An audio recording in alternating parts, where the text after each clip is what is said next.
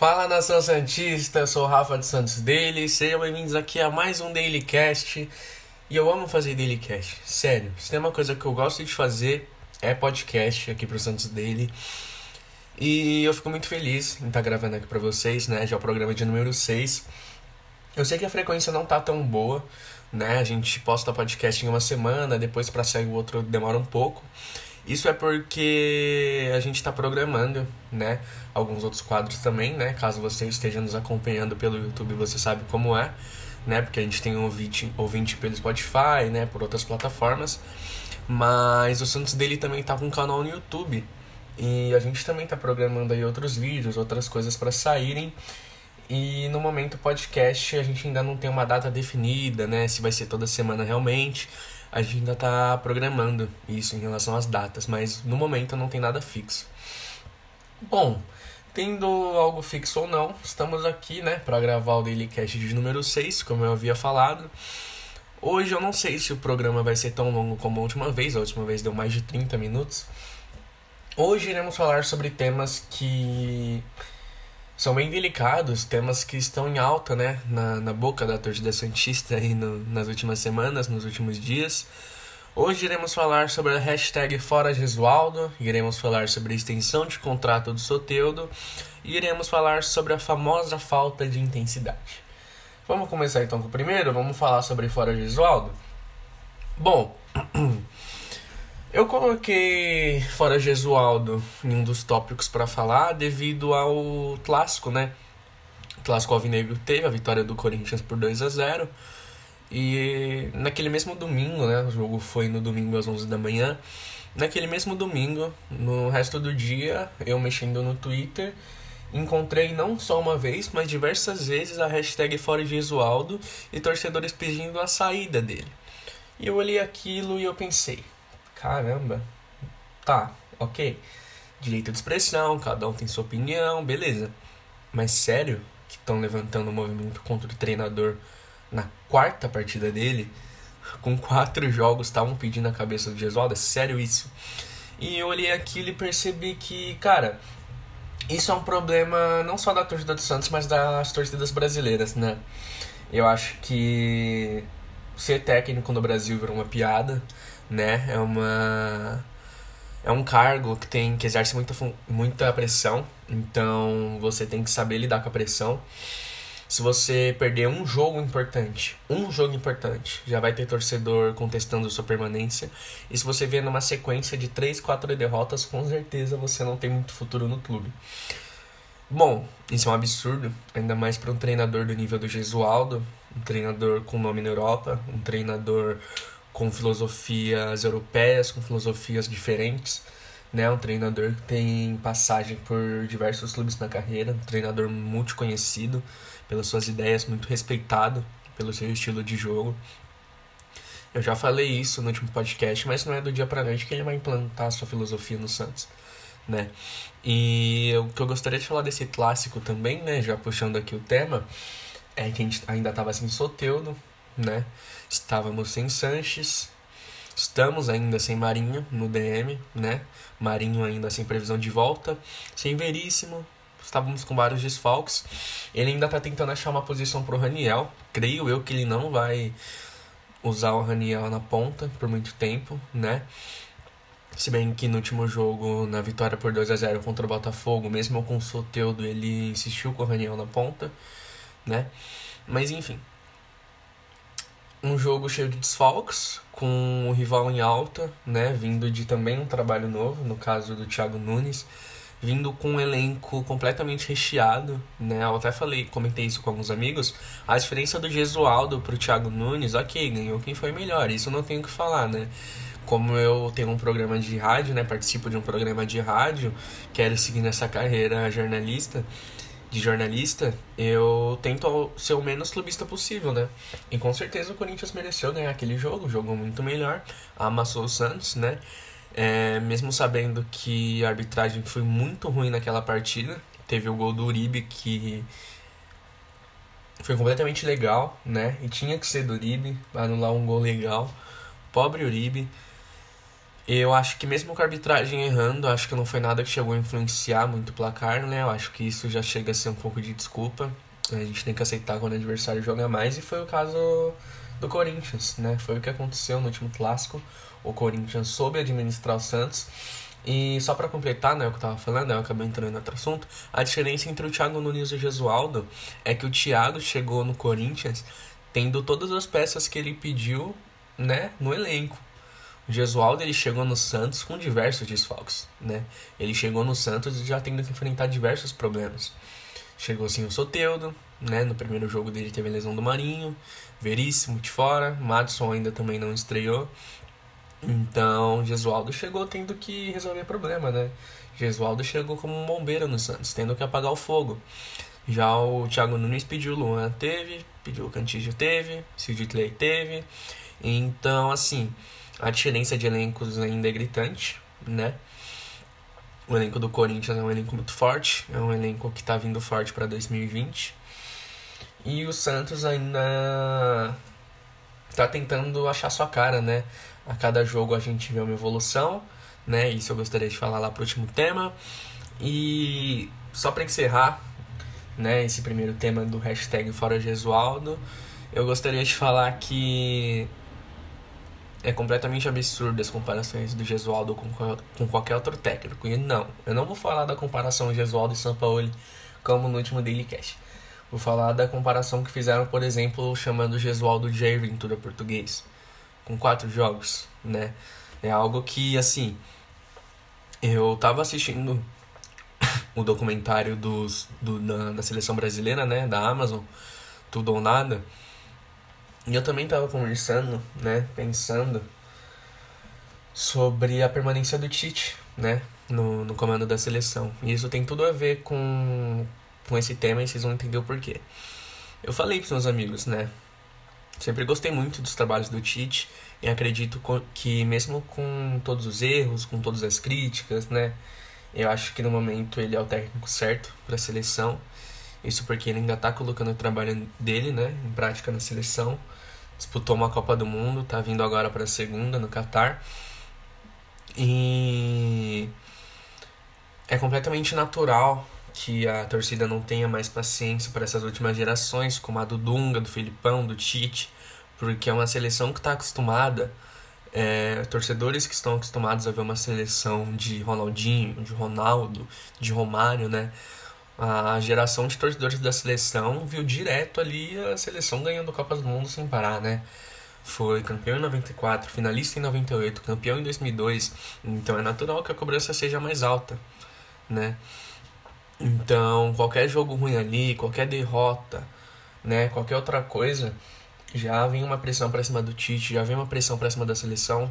E para mim, quem chama o Tite de retranqueiro nunca viu metade dos trabalhos dele na carreira, né? Não, não viu aquele Corinthians campeão brasileiro de 2015. Porque, enfim. Eu falo isso porque eu vejo gente chamando o Gesualdo de retranqueiro, né? Eu vejo gente julgando o trabalho do Gesualdo sem conhecer. Quando o Santos anunciou o Gesualdo, muita gente falou que não conhecia ele e tudo mais. Muita gente não conhece os trabalhos que ele fez no Porto, no Benfica, no Sporting, né? até fora de Portugal também. Então, acho que é cedo para qualquer avaliação, cara. Eu citei o Thiago Nunes, né? A exemplo do último clássico que teve. Mas, assim, é cedo até para tirar avaliação do, tra do, trabalho dele, né? É, Luxemburgo no Palmeiras, pô, como é que tá o trabalho dele? Não tem como avaliar, cara. Tá muito no começo. Assim como o do Thiago Nunes, assim como o do Gesualdo. Assim como o trabalho de qualquer outro técnico que tenha quatro jogos ou menos. Isso é completamente absurdo você tentar tirar uma conclusão de um trabalho, você tentar avaliar qualquer coisa com tanto pouco tempo de experiência. Apenas quatro jogos, né? Teve o quinto agora contra o Botafogo, a vitória por 2 a 0 Isso eu vou deixar para falar um pouquinho mais lá no último tema, né? Sobre falta de intensidade. Vamos falar agora sobre Jefferson. Jefferson Soteudo camisa número 10 do Santos, renovou até 2023 o seu contrato, né? Ele estava sendo especulado no Atlético Mineiro, né? Principalmente no Atlético Mineiro. Teve até a pressão do Atipato também. Foi uma novela que felizmente chegou ao fim. O Santos, depois de ver tanto assédio, né, no venezuelano, acabou renovando o contrato do Soteldo. E creio eu que o Soteudo seria um regresso, sair de um clube brasileiro para ir para outro, principalmente na idade que ele tá, não faz muito sentido isso para os planos de, carreira dele. E creio eu que quando o Soteudo sair, será diretamente para Europa, porque o Soteudo é um jogador muito novo ainda, um jogador com muito potencial, tem muito, muito, muito mesmo para desenvolver aqui no Brasil, aqui no Santos. E é um jogador que vai fazer a diferença, né? Essa renovação de contrato foi perfeita para o Santos num momento tão difícil, num momento com tantas notícias ruins circulando, tanta torcida reclamando de técnico, disso e daquilo. Foi uma notícia para aliviar o clima, né? E foi uma notícia perfeita, porque logo na primeira partida ele fez a diferença contra o Botafogo, deu passe para assistência do Sacha, né? Ele que iniciou aquela jogada do primeiro gol do Sanches. Ele participou completamente do jogo, né? No segundo gol ele também teve bastante participação. Então é um jogador que claramente faz a diferença e não, não falo isso só do jogo contra o Botafogo, né? Se a gente for analisar 2018 por completo, ele fez a diferença. Inclusive na votação que a gente fez no nosso Twitter, né? A gente fez uma brincadeira, fez uma votação lá no fim do campeonato. A hashtag SeleSantosBR19, que a gente elegeu os melhores jogadores do Santos no campeonato. De zagueiro, lateral, meia, atacante. E o Soteudo ganhou na categoria atacante e na categoria melhor jogador, né? Então a torcida realmente acha que ele foi o melhor jogador do último campeonato. Isso eu não consigo dar minha opinião fixa, porque eu acho que ele e o Sanches têm sua importância para o clube, cada um com a importância diferente. Mas é claro que o Soteldo foi uma grande surpresa, até porque ninguém esperava que uma contratação até o começo do ano desconhecida fosse fazer tanto sucesso aqui no Brasil, né? Fosse fazer tanto sucesso no Santos, jogando tão bem, sendo tão participativo e, e importante para o clube, né? Ele que no começo até sofreu muito, né, em relação à xenofobia, preconceito pela sua altura, né, principalmente de comentaristas esportivos e parte da torcida. Mas ele soube responder isso com talento, né, cara? Dentro de campo ele foi avassalador. Ele é um jogador muito importante para o estilo de jogo do Santos e vai ser muito importante, sem dúvidas nenhuma, para o Gesualdo e para sua comissão, né? Vai ser muito importante para o Santos nesse ano, principalmente se a gente for lembrar que é ano de calendário apertado, né? Campeonato Brasileiro, Libertadores, Copa do Brasil. Então, ter um jogador como o Soteldo no elenco faz a diferença, né? Ele seria titular praticamente quase todas as equipes do Brasil, né? Então, ter um jogador assim nível seleção venezuelana é muito, muito importante para o elenco mesmo, né? Acho que não tem muito mais o que falar sobre esse assunto, né? Era uma pauta aqui que a gente tinha comentar, uma pauta importante. Mas enfim, vamos lá. Como eu falei, eu não quero estender muito esse programa, não sei se vai chegar a duração que foi o último podcast. Mas vamos falar sobre a famosa falta de intensidade. Ai, como eu queria chegar nesse assunto logo para desabafar tudo que eu tô sentindo. Vamos lá. No fim do jogo do Santos contra o Botafogo de Ribeirão Preto, vitória do Peixe por 2 a 0 o perfil do Santos fez aquele tweet, né, oficial, clichê, fim de jogo, o Santos bateu o Botafogo por 2 a 0 com gols de não sei quem. Aí chegou a torcida, foi fazer os comentários e lendo alguns comentários, é, eu vi comentários como vergonha, como você tem que melhorar muito, eu queria vergonha na cara, futebolzinho medíocre, né? E não é de torcedor de rival esse tipo de comentário, é de próprio torcedor de Santos. Então, imagina você comentar esse tipo de coisa logo depois de uma vitória, né? Imagina se fosse uma derrota. Bom, grande parte da torcida alega fazer essas críticas por causa da falta de intensidade, né?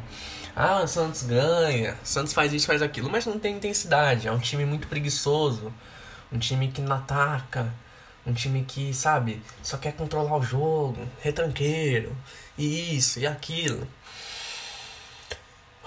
Vamos lá. Primeiramente, eu gostaria de citar a fala do Luiz Felipe numa entrevista coletiva. Ele falou que o Gesualdo pediu pro elenco não se desgastar, né? Não jogar com tanta intensidade, jogar para cima, jogar é, com pressão, marcando em cima, Porque, querendo ou não, esses primeiros jogos estão sendo meio que uma pré-temporada para o Santos, né? O Santos que não realizou nenhum amistoso antes de começar o Campeonato Paulista. O Santos não fez pré-temporada, não fez jogo treino, né? Então, querendo ou não, esses primeiros jogos, né? Estão sendo meio que um teste para o Gesualdo, né? Não é à toa que ele faz muitas mexidas no time né? Eu acho que uma coisa que a gente tem que lembrar é que o primeiro jogo, o primeiro jogo do Gesualdo pelo Santos foi contra uma equipe de Série A do Campeonato Brasileiro, né? No contra o Bragantino. Então, ele não teve tempo para testar, ele não teve tempo para fazer amistosos, então querendo ou não, esses primeiros jogos estão sendo, né, uma pré-temporada para o Santos e para o Gesualdo. É normal que ele faça testes. O campeonato estadual serve para isso. É, mas parte da torcida, infelizmente, não entende isso, né? E vive falando, não, mas tem que ter intensidade, tem que ter isso, tem que ter aquilo. Sendo que o próprio Luiz Felipe afirmou em coletiva que o time do Santos vai ser intenso, que o time do Santos vai atacar, vai marcar em cima, mas é claro que eles não vão fazer isso até por uma questão física, até porque eles estão começando o jogo agora, estão começando a engrenar. E é nítido você ver uma evolução nos jogos do Santos. Pega o primeiro jogo que eu acabei de citar contra o Bragantino e pega esse último contra o Botafogo. Ai, mas ganhar de 2 a 0 do Botafogo é uma vergonha, devia golear, o pior time do campeonato, e isso. Cara, é o quinto jogo, calma. Não exija muito de um treinador que acabou de chegar, né?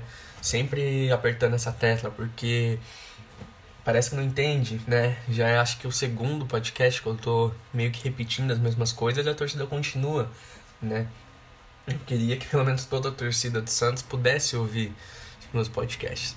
Né? Sei que não é todos que ouvem, né? Mas você que tá aqui ouvindo e, sei lá, talvez pense com essas coisas que eu tô falando sobre o Gesualdo, cara, tenta mudar sua cabeça, tenta pensar que é um trabalho que está no início, tenta pensar que ele acabou de chegar, que ele ainda está colocando as ideias de jogo dele, né? E tudo isso que a torcida fala sobre intensidade é por causa do Sampaoli. A gente tem que assumir isso. É o fator Sampaoli que faz a torcida ter esses pensamentos, até porque o Santos do Sampaoli era muito intenso. Era um Santos que eu elogiava muito o DM no ano passado. Porque era um time que sempre jogava em cima, atacava o jogo inteiro, marcava em cima, pressão ali, pressão aqui, era um estilo de jogo com muita, mas muita intensidade mesmo e dificilmente vinha lesões fortes, dificilmente tinha lesões para falar a verdade, né? Então aquilo era impressionante. E toda essa intensidade que o Santos de São Paulo fez, né, goleando o Flamengo, é, fazendo grandes atuações, é, engolindo o Palmeiras na vila, pô, toda essa intensidade que contagiava o torcedor, a gente ainda não vê nos primeiros jogos do Gesualdo. E é completamente normal e plausível isso. Né? Que os mesmos torcedores que falam, ah, mas o São Paulo tinha intensidade, mas o São Paulo atacava. Esses mesmos torcedores esqueceram que nos primeiros jogos do São Paulo o Santos né, era uma seleção, era uma máquina, né? Porque do jeito que falam parece que era assim. Né? Muitas pessoas esquecem da goleada do Ituano, da goleada do mesmo Botafogo, que o Santos ganhou por 2 a 0 né? O Santos foi goleado pelo Botafogo de São Paulo por 4 a 0 no último Paulista. Né? Tem um 4 a 0 pro Palmeiras também. Então, o início de trabalho do São Paulo também não foi, né? Tão mágico quanto a torcida tá, tá exigindo do Gesualdo. Então, se teve paciência para um, né? Se teve paciência para o São Paulo depois daquela goleada para Ituano, Botafogo, para Palmeiras, por que não a paciência com o Gesualdo, né? Essa é a grande reflexão. E eu acho que isso, na comparação de Gesualdo e São Paulo, pode até entrar nisso que eu acabei de falar do Tite, né? Há alguns minutos atrás, que torcedores que estão acostumados a ver uma seleção com Romário, com Ronaldinho, com Ronaldo, sendo campeã praticamente todo ano, quando vê a seleção ali num momento difícil, né? Quando vê uma seleção entre aspas em crise, é claro que eles vão exigir mais, né? Vão pegar mais no pé, vão cornetar mais, porque até ontem eles estavam vendo um Brasil multicampeão, um Brasil com Kaká, com Adriano, com Ronaldinho, né? Com aquele quarteto mágico. Então eu, isso, eu ponho isso também no, na cabeça dos jogadores do Santos, né? Ano passado eles viram um Santos que, pô, talvez tenha sido o melhor Santos dos últimos anos. Um Santos goleou o campeão brasileiro, um Santos que foi vice-campeão brasileiro, um Santos que encheu os olhos de muita gente, né? E completamente normal que eles exijam, né, isso em 2020, tem que exigir mesmo. Tem que continuar querendo ver o time com uma postura ofensiva. Tem que exigir que o time chegue longe no, no campeonato, que brigue por Libertadores, né? Que faça uma boa Libertadores, que faça uma boa Copa do Brasil. Mas a exigência é diferente de críticas. Eu acho que exigir é normal, todo torcedor, até eu, quero que o Santos é, voe esse ano, quero que o Santos faça boas campanhas, que o Santos melhore no que precisa melhorar, mas sempre com paciência, reconhecendo que o Josualdo acabou de chegar, ok? A gente sempre tem que lembrar isso, né? Exigir, mas com paciência e respeito, principalmente respeito ao Gesualdo e à sua comissão, que eu acredito que vão fazer um ótimo trabalho em 2020. Bom, 20 minutos e é aqui que eu encerro o Daily Cast de hoje. Muito obrigado a você que assistiu até aqui. Né? Caso você esteja no YouTube, se inscreva no canal, deixe seu like aí que vai ajudar bastante, compartilha também. Caso você esteja em outras plataformas, como Spotify ou qualquer outra, agradeço, né, a sua audiência. Muito obrigado por ouvir até aqui. E é isso, nos encontramos no próximo Dailycast ou no próximo vídeo do canal do Santos Daily, né? Se inscreva, ative o sininho para não perder nenhuma novidade. E é isso. Muito obrigado, valeu e até a próxima. Fui!